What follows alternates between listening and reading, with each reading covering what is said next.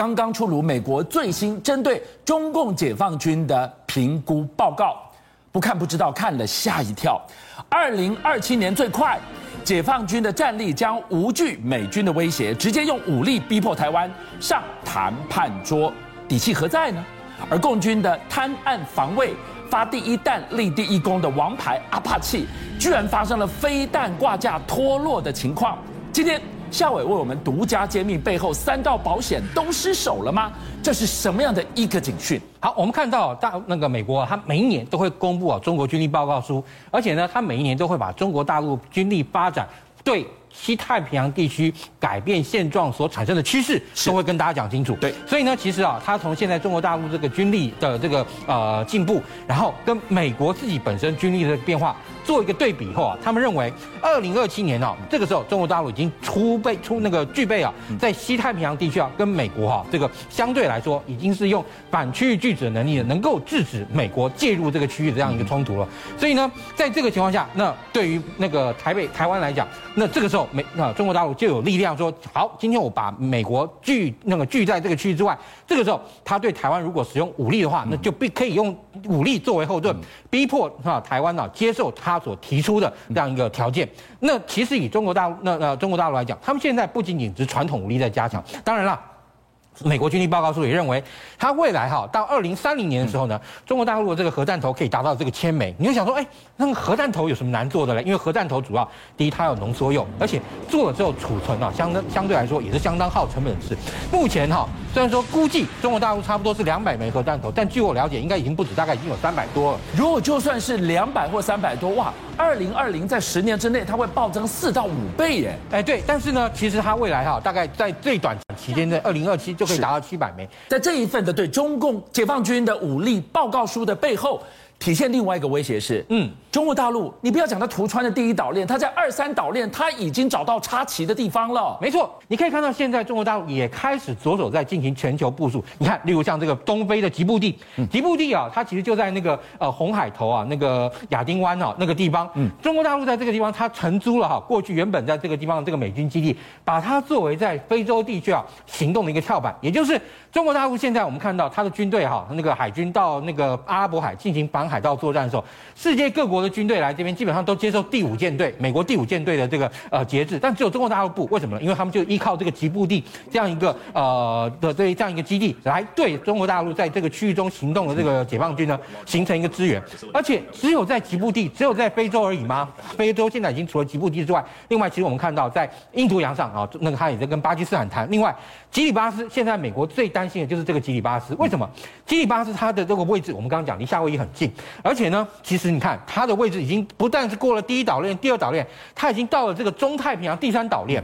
那这个时候，大陆在吉里巴斯啊投资修建那个，把他们的这个机场设施要改善，他们就是想说，哇，那这个时候是不是会利用吉里巴斯哦，也来重演这个偷袭珍珠港？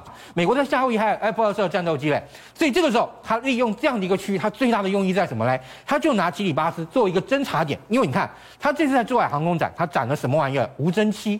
无侦机是一个什么侦察机啊？我们看到这个世界上有两种无人侦察机，它在起飞之后，它不用跟航管报告它的位置，为什么呢？因为如果说今天你在啊，啊航管需要报告位置，是因为你飞机的高度不够，你呢在这个区里面飞的时候，空域飞啊可能会跟这个民航机造成这个冲突，所以你要接受航管节制。但是世界上两个。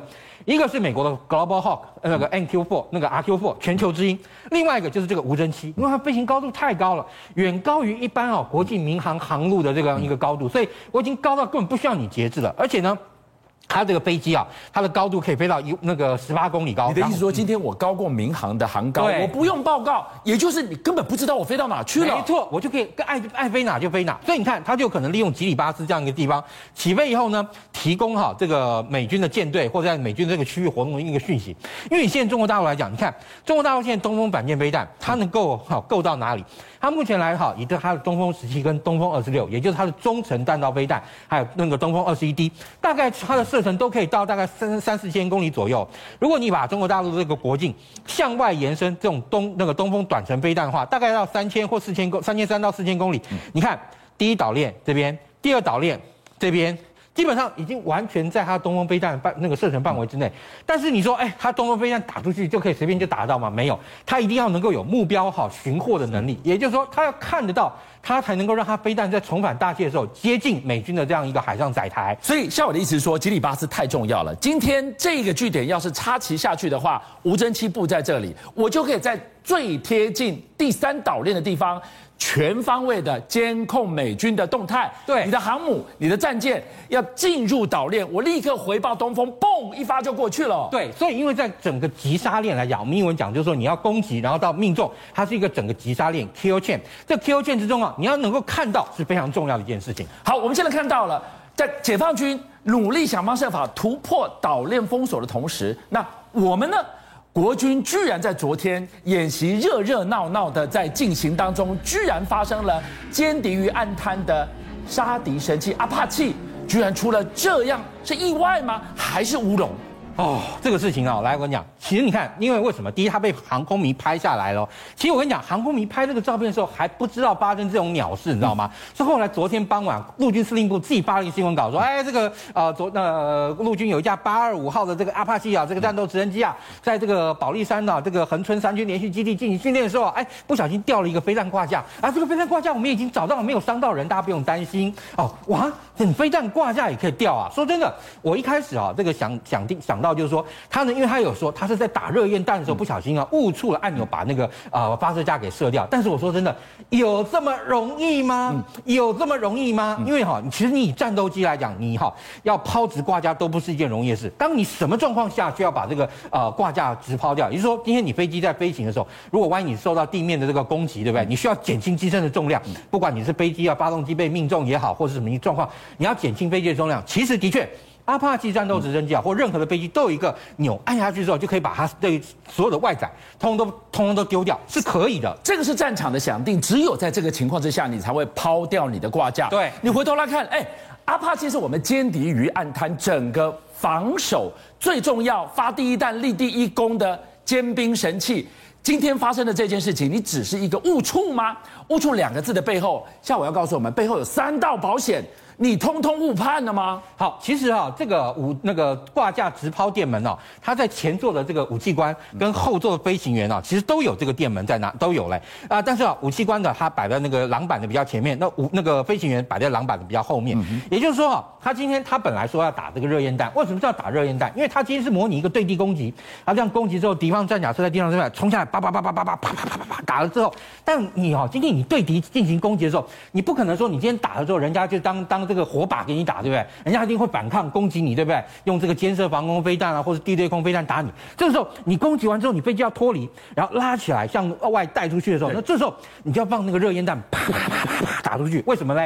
因为啊，这种地对空的尖射防空飞弹，它都是红外线追热飞弹。那这时候你丢一个更热的东西出去，它就会追你这个热的这个热源嘛，你就脱离战场了。哎，对，你就你要逃走，其实是逃命啊。对，那好，那你说今天啊，他因为这个东西，他要抛弃这个啊抛射热烟弹，所以你可以看到他在这个那个驾驶杆上面对，我们讲这个叫驾驶杆，然后呢，那个直升机这个叫集成杆，啊，驾驶杆上它其实就有个按钮，直接一按，然后啪啪啪就打出去。为什么？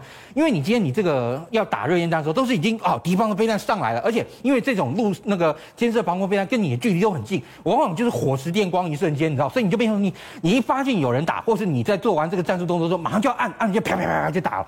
但是你说你要丢掉这个飞弹挂架有多难，你知道吗？首先，第一，它其实是有一个电门，我们刚刚讲这边这边好前飞行员跟武器官位置不一样，但是你说真的哦，它这个又很复杂哦。第一，你看它，你看有四个，有四个 outboard、inboard、outboard、inboard，就是左边外外侧，左边内侧，右边内侧，右边外侧，四个按钮，你呢要按下去。好，按下去之后，它就会有一个就掉了吗？按下去就脱落了没？没，就是红灯会亮，然后按告诉你说，哎，这已经可以了。那个啊，丢下去，这个按下去之后，就代表就是它通电了。像战斗机飞行员也是啊，我今天我不是说我今天瞄瞄准好敌机，我按那个钮，飞弹就会出去。没有，它要选择，可能在这个上面选择，选择以后，它才会有个信号点，weapon hot，呃，武器已经准备好了。那这个等于说你按下去以后，对不对？这个 arm hot，也就是它已经准备好了。然后这个时候呢，你也不是说按这个地方直接按下去就算了，你要在这边按这个钮。投射钮，这个钮，哎，这个钮也不是平的哦，它外面有一个护护套哦，是，等于说你手指头要这样靠下去，对不对？或者按下去，对不对？它才会真的那个嘣炸出去，你知道吗？所以这个地方就很清楚了。你今天如果说我这个地方误触，也不至于脱落，对，你得非常清楚，甚至我说有心刻意的按这个钮，它才会掉下去、啊。对，你要再按这个钮才行。而而且我们刚刚讲，你打热焰弹是这边一个钮按下去，啪啪啪就打。你怎么会变成说在这边去按这个钮嘞？所以说到底，贪按防守。